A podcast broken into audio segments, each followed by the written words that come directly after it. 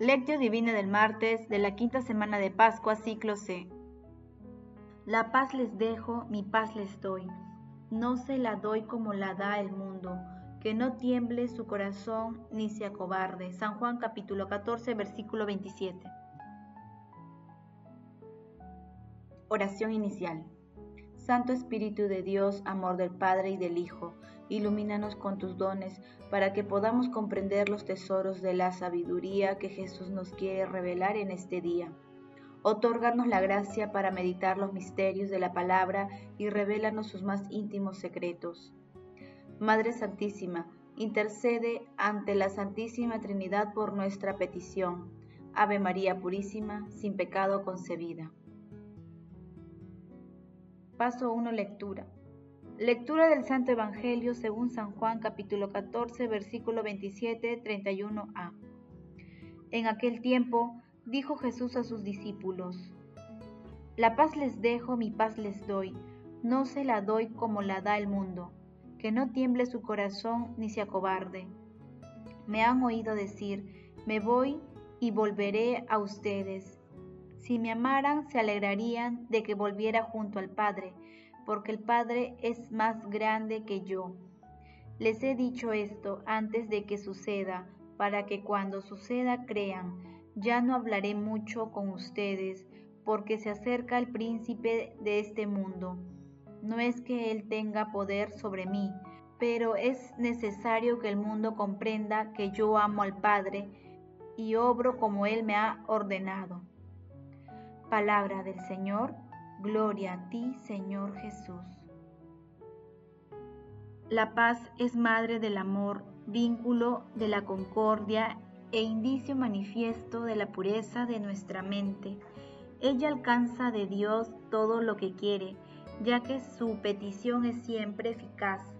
Cristo, el Señor, nuestro Rey, es quien nos manda conversar esa paz, ya que Él ha dicho, la paz os dejo, mi paz os doy, lo que equivale a decir os dejo en paz y quiero encontraros en paz. Lo que nos dio al marchar quiere encontrarlo en todos cuando vuelva. San Pedro de San Pedro Crisólogo. El pasaje evangélico de hoy es la continuación del texto de ayer, en el que Jesús formuló la hermosa promesa, el que me ama, guardará mi palabra y mi Padre la amará, y vendremos a él y haremos morada en él. En la lectura de hoy, cercana ya su pasión, crucifixión, muerte y resurrección, Jesús comienza a despedirse y les ofrece a sus discípulos el don de la paz que solo Él, como enviado de Dios Padre, puede darles. Jesús desea que sus discípulos no se turben ni se acobarden por los hechos que se avecinan, así como por su inminente ascensión al cielo. La paz que Jesús les comunica es fruto del amor y de la reconciliación, que impide las perturbaciones aún en los momentos más difíciles. Es aquella que en el Antiguo Testamento se llamaba shalom, cuando Jesús se refiere al príncipe de este mundo, se refiere al tentador, al enemigo del amor, y aclara que éste no tiene poder sobre él, sino que él ama al Padre y hace lo que el Padre le ha ordenado. Paso 2. Meditación. Queridos hermanos, ¿cuál es el mensaje que Jesús nos transmite a través de su palabra? La paz es un don que Dios otorga a quienes se acercan a Él buscando su amor y misericordia. Es también un don que otorga a quienes le siguen, le aman y cumple sus mandamientos. No es la paz que promueve el mundo, sustentada en el placer, el poder, el egoísmo, la riqueza material y en ideologías llenas de oscuridad, sino es la alegría que produce el sentir íntimamente la sonrisa de Dios en nuestros corazones, cuando Jesús con su paz entra en nuestros corazones, disipa todas las tinieblas y cualquier inquietud espiritual. Meditemos sobre la paz del Señor con un texto de Cesario de Arles. La paz define al cristiano. Ciertamente la paz es serenidad en la mente, tranquilidad del alma, sencillez del corazón, vínculo de amor y enlace de caridad.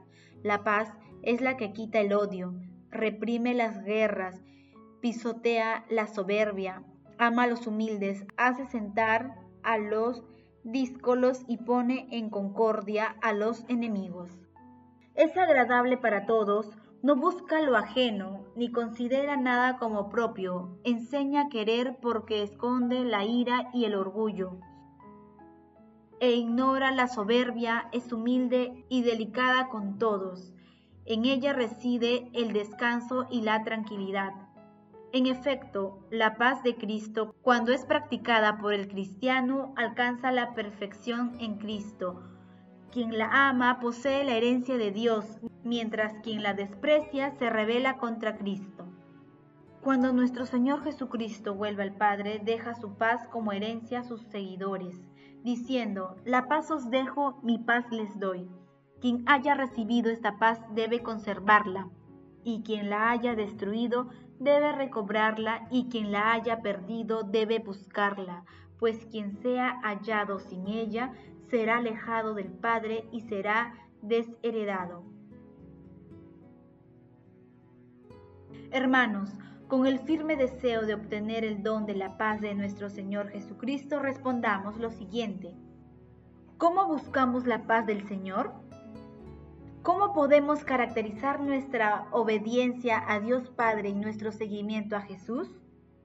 Que las respuestas a estas preguntas nos permitan, con la fuerza del Espíritu Santo, ser instrumentos de la paz del Señor, dejando de lado las preocupaciones pasajeras que bloquean nuestro camino hacia Dios. Jesús, María y José nos aman. Paso 3. Oración.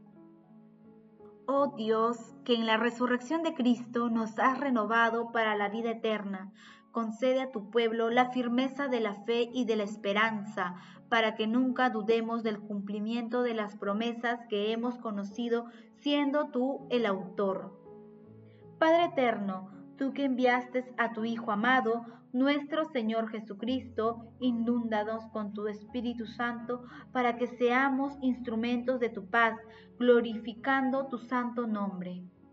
Santísima Trinidad, concede tu paz al mundo entero, a los creyentes y no creyentes, para que todos vuelvan sus corazones a tu amor, identificando las cosas importantes de la vida y encontrándote en ellas. Amado Jesús misericordioso, muéstrate compasivo con todos los difuntos de todo tiempo y lugar y admítelos en la asamblea de tus santos. Madre Celestial, Madre del Amor Hermoso, intercede ante la Santísima Trinidad por nuestras peticiones.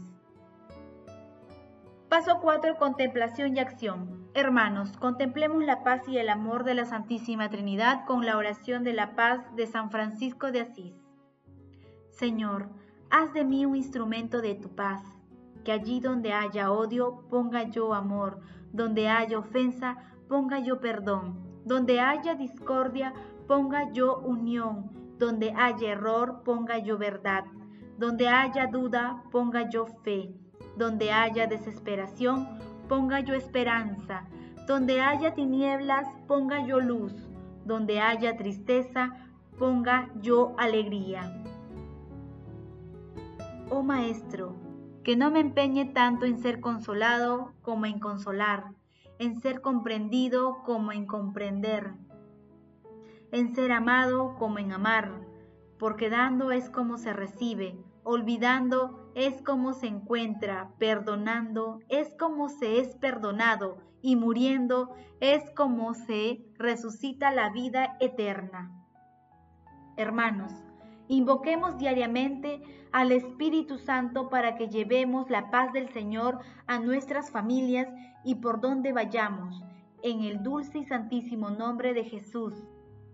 Tratemos siempre de socorrer a nuestros hermanos más necesitados espiritual y materialmente, y si no podemos asistirles personalmente, no dejemos de orar por ellos.